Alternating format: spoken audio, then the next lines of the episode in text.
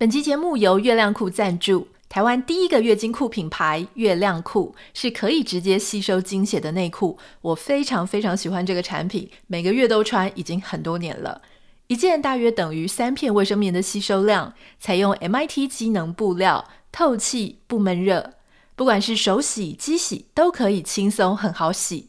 量少的时候你可以直接单穿，量多的时候搭配生理用品一起使用，一年可以让你节省超过一百片的卫生棉。现在下单四件八八折，六件八五折，买越多省越多，立刻就点开今天的节目简介栏，链接下单哦。Hello，欢迎收听徐玉切入点，我是徐玉玉姐爱。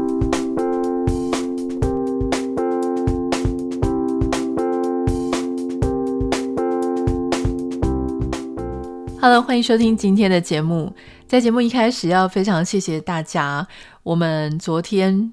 中断了这一整年来的日更，应该是第一次吧？如果我没有记错的话，那当然，我觉得事情有一些不太得已的状况。昨天我在我的 Instagram 上面的线动跟大家分享之后，有非常非常多的网友传私讯给我，大家很贴很贴心，并没有。要我立刻讲出一个原因，可是大家都跟我讲说还好吗？啊，那希望我可以很平安，希望很顺利，心情不要太影响。我非常非常谢谢大家，因为真的很多讯息，以前我大概都尽量会在第一时间看大家的讯息，但昨天真的发生同一天发生很多令人难以消化跟接受的事情，所以我昨天。的状况真的不太 OK，我就没有逼自己要去立刻回应大家外界的关心或什么。嗯，我我就一件一件事情来讲，主要有三件事情了哈。呃，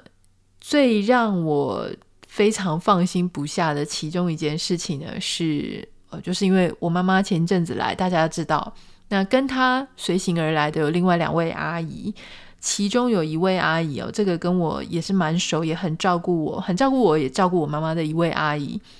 她其实，在台湾的时候身体就不太舒服，但是因为可能就是不想要打扰大家这一次的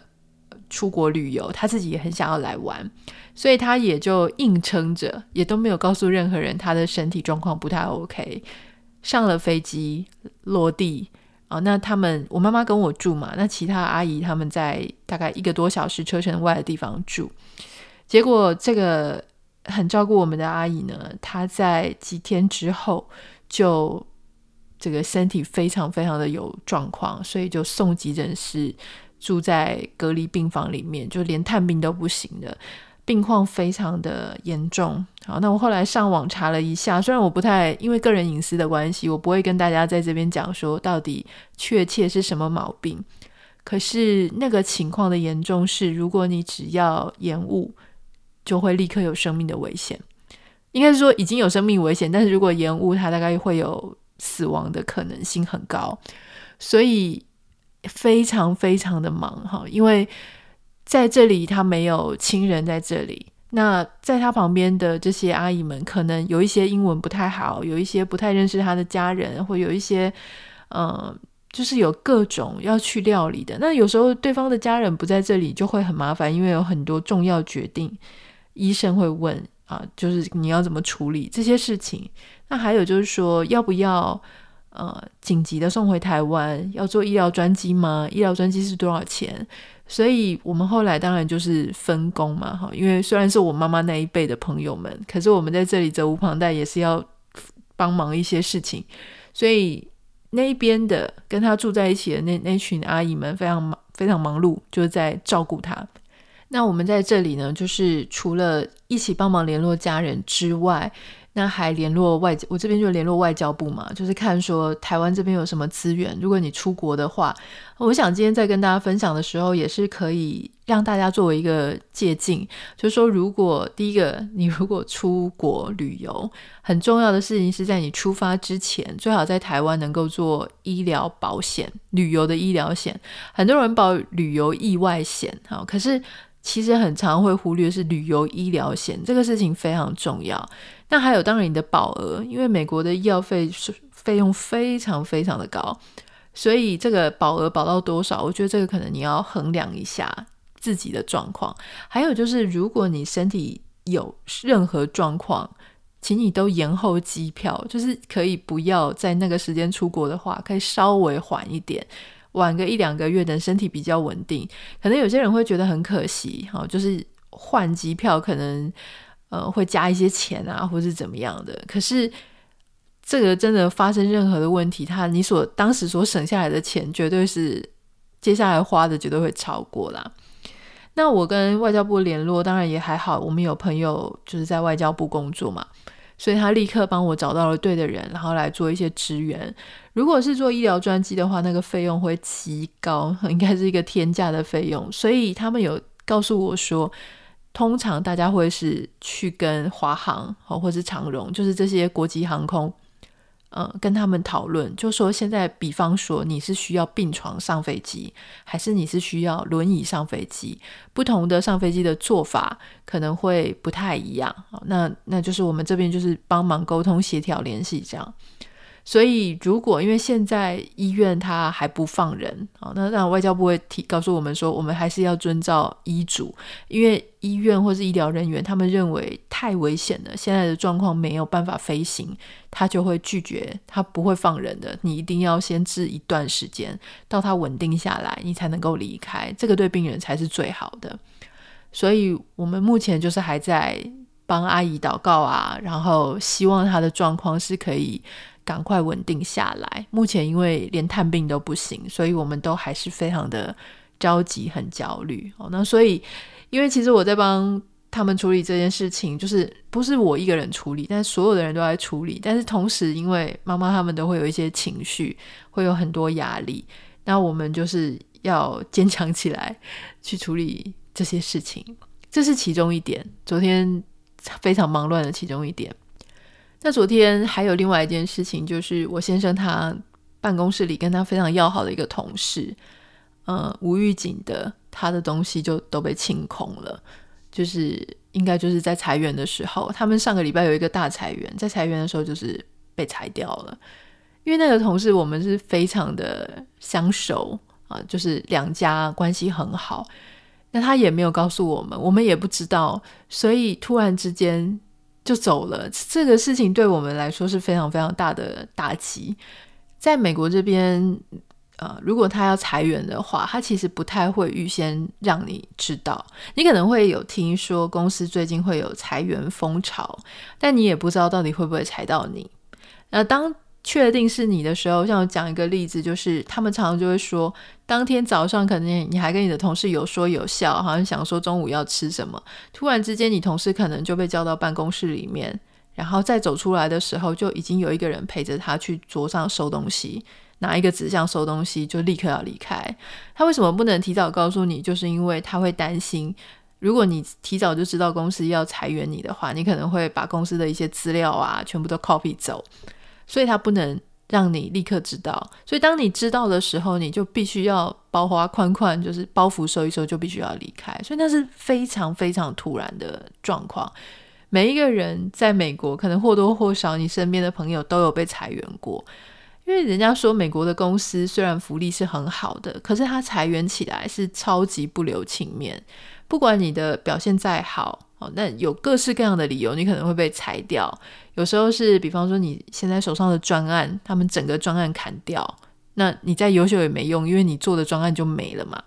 那有的时候是，呃，你明明就很优秀，可是因为你的人和不好，你可能对别人讲话态度很刻薄，或是让别人很不舒服，没有团队合作的精神，或是你就是讲话会让别人大部分的人都不爽，你也很可能会离开。那还有，当然就是有些时候是。用考绩跟表现，如果你的表现不佳，不如预期，他就会请你走人。那我就有问我朋友说：“哎，科技业最近是不是呃受影响的非常严重？”然后他就说：“对，自从应该是疫情开始，整个科技业的裁员潮就一直没有停过，陆陆续续的公司就会一个规模一个规模在裁员。老实说，我们当然都听过。”裁员潮这个事情，但你说真的发生在这么近的朋友或是同事，你还是忍不住，你会很惊讶的。尤其我们这个朋友，他有小孩，小孩还很小，老婆，所以你也会很担心说啊，不知道他这个后面怎么样。虽然裁员的话，应该是有好几个月的薪水，有一个 package 会跟你讲说，给你几个月的薪水，可以让你在中间稍微过渡一下，但是还是担心嘛。而且其实我们，嗯，我昨天在呀听到这个消息的时候，我也是心头又一沉。刚刚就已经在忙我妈妈的朋友们的事情，然后呢，又听到这个消息，心头又一沉。那个时候我也在想说，我们是不是要赶快呃传讯息问候人家？那这种时候你要怎么传？你要写什么东西才可以适当的表达你的关怀，可是又不会让人家觉得被冒犯？这事情很难，所以我就才上网查，然后我就发现。各个新闻网站，美国的新闻网站都有在教，就是说如何跟你被裁员的同事，应该说是前同事，继续表达你的关心哦。那他们就会教说，哦，就是你在写的时候，你要跟他讲说，呃，很遗憾，我有听到这件事情。那我现在传讯息给你是 as a good friend，就是我是用一个好朋友的立场来关怀你。那因为其实很多时候这件事情变得很困难，因为你没有被裁员的人，有时候会有一种幸存者的愧疚感，所以你反而不知道你人还在公司，你没被裁，那你要怎么样去关心那些被裁的？那有时候你可能。不管你讲什么，就是最害怕的事情是你去跟那个被裁的说教，说我那时候不是就跟你说要怎样怎样吗？我早就跟你说你这个东西一定要怎么样，这个是最糟糕的，因为人家都已经心情很不好了，你还跑去跟人家这个说教，这个是当然是最不需要的。所以后来我们还是关心了一下我们那个朋友啊，哈，那也得到了他的一些回馈，现在稍微有稍微放下一点心。可是，当然，昨天的状况还是有一点闷闷的。那昨天最后，其实这两件事情啊，在发生的时候，我都觉得我还是很坚强。好，甚至因为我上新闻网站，我还去查了说要怎么样安慰被裁员的人。而我觉得这说说不定也可以做一集跟大家分享。所以我昨天本来也想要跟大家聊一些职场关于裁员啊，这个天有不测风云的事情。麦克风都拿好了，录音软体都打开了。这个时候，突然我的一位好朋友他传来了一个讯息，他说：“Anita，你知道吗？屏东那个气爆案，就是我有他说他有一个高中同学，呃，在那个气爆案当中罹难了。”我听到的时候，我非常惊讶，因为他读的高中跟我同一间，我们都是屏东女中的。那屏东女中，老实说，班级也不多。呃，那如果是成绩比较好的班，大家通常也大概就知道说，你看听名字，大概就是知道有没有听过。我之前在脸书上面有写过一个贴文，就是在屏东气爆案之后，我说屏东很小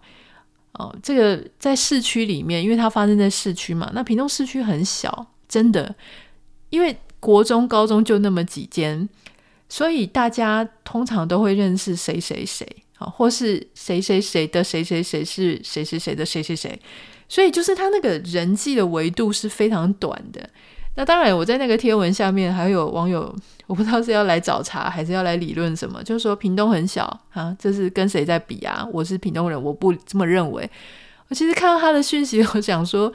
对啊，现在是讨论这种事情的时候嘛。而且根据我的上下文，应该就很容易理解，是人跟人之间的距离很短嘛，就是很容易这个人际圈比较小一点。那我也懒得理他，就是这样子的一个留言。反正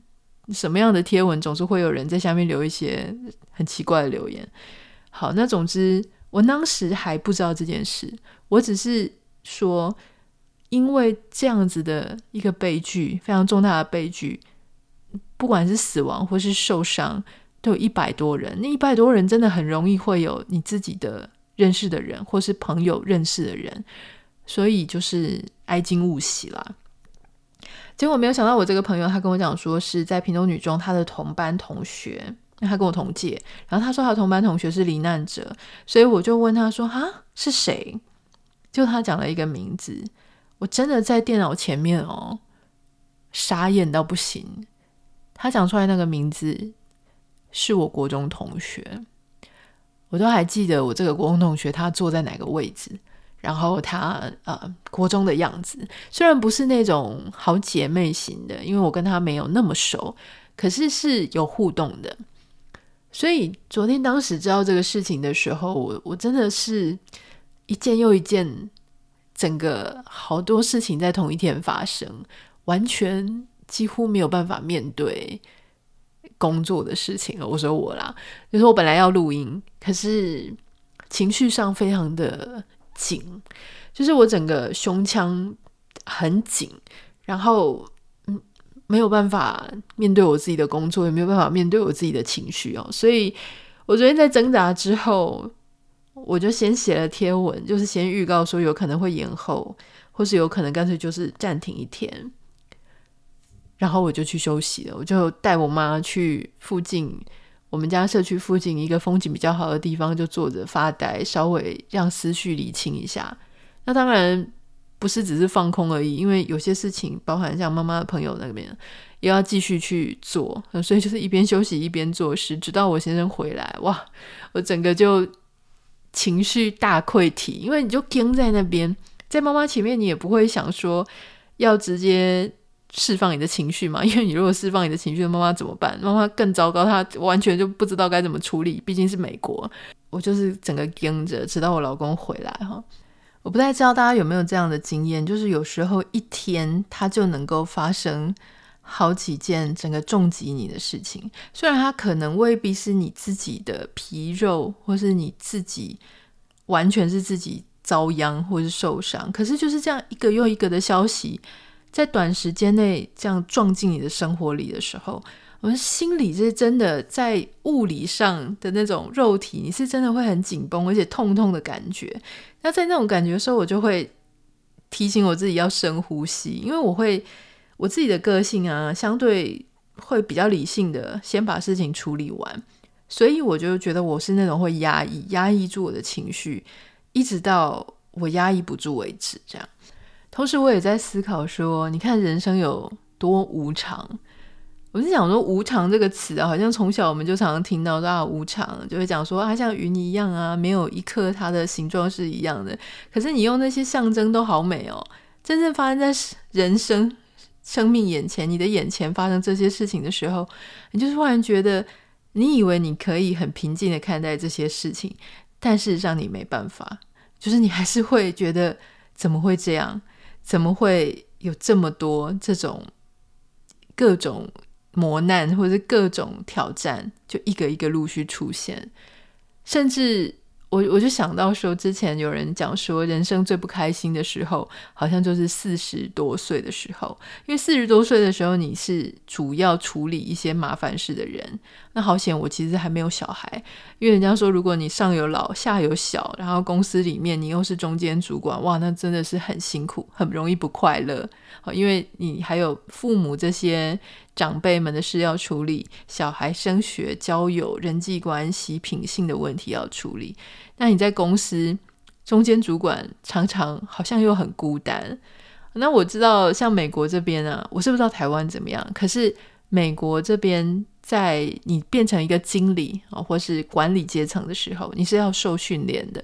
你的训练呢，有一个非常大的一个部分，就是如何做到不歧视任何人。哦那不歧视任何人，在美国这边，据我所知是非常严格的，包含你不可以主动问对方的年龄，你看到对方肚子大，你也不能说，哎，你是不是怀孕了？恭喜你！就算你是要恭喜人家，都不可以。那你看到人家眼神啊，脸色很疲倦的时候，你不可以问他说，哎，你看起来很累耶，这不行。就是有太多你随便就会踩到雷的，你随便就是言语骚扰或是言语的歧视，所以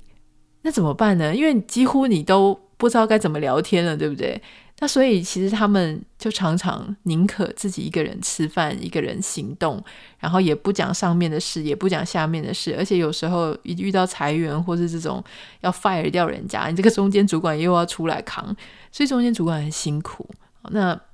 难怪人家说全球啦，每个国家在那边算说哪一个年龄是最不快乐的时候，大概都会说是中年。我觉得你在开始慢慢的，你就会发现哇，好多事情都在这个阶段会发生。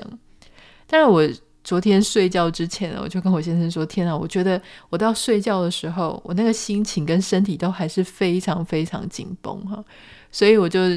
拿了这个按摩的油还有精油，让自己。就是帮自己的身体啊，各部位按摩一下，在睡觉前放松一下，然后闻一些精油的味道，再慢慢的入睡。今天早上起来之后，我就觉得啊，好像有比较好了，好像有好多了。所以，如何去面对这些压力，面对这些不愉快的事情，然后如何在你很需要放松的时候，像我，我觉得我昨天虽然很不好意思，停止了日更一天。可是因为我知道我自己的压力跟情绪已经高到满出来，已经完全超过我的负荷范围，所以我就暂停一下，然后也没有急着要看大家的讯息。在睡前我也稍微做一些放松的做法。我觉得这个如何去面对压力，跟如何去善待自己，如何给自己一些空间，稍微给自己一些小小的。享受，我说小小的享受，就是例如说，用像精油去按摩自己啊，让自己开心一点，想一些自己能够稍微跳开这些压力来源的事情啊，要好好照顾自己的啊，不管是三分钟、五分钟，照顾自己的心理，照顾自己的生理，该暂停的时候暂停一下，该有空间的时候空间一下。该暂时不要去想那些事情的时候，稍微给自己一些空白，我觉得这个是非常重要的。有些时候，我觉得我们在没有办法过得比较舒服，是因为我们的眼睛一直都往那些我越不想看，我就越看，而且我都不给自己一点休息的时间，这样真的会逼死自己。好，今天的节目非常谢谢大家听我的生活当中的一些困扰，但是因为我想说昨天没有日更。根据我看讯息几时封，我就想说，不好意思让大家觉得很担心，所以跟大家稍微交代一下，是这些这些这些事情。嗯，祝福大家工作都很顺利、健康。然后刚刚希望有给大家的一些旅游的建议跟资讯，也都能够有所帮助。那希望明天能够有更好的一天。我们就先这样喽，明天见，拜拜。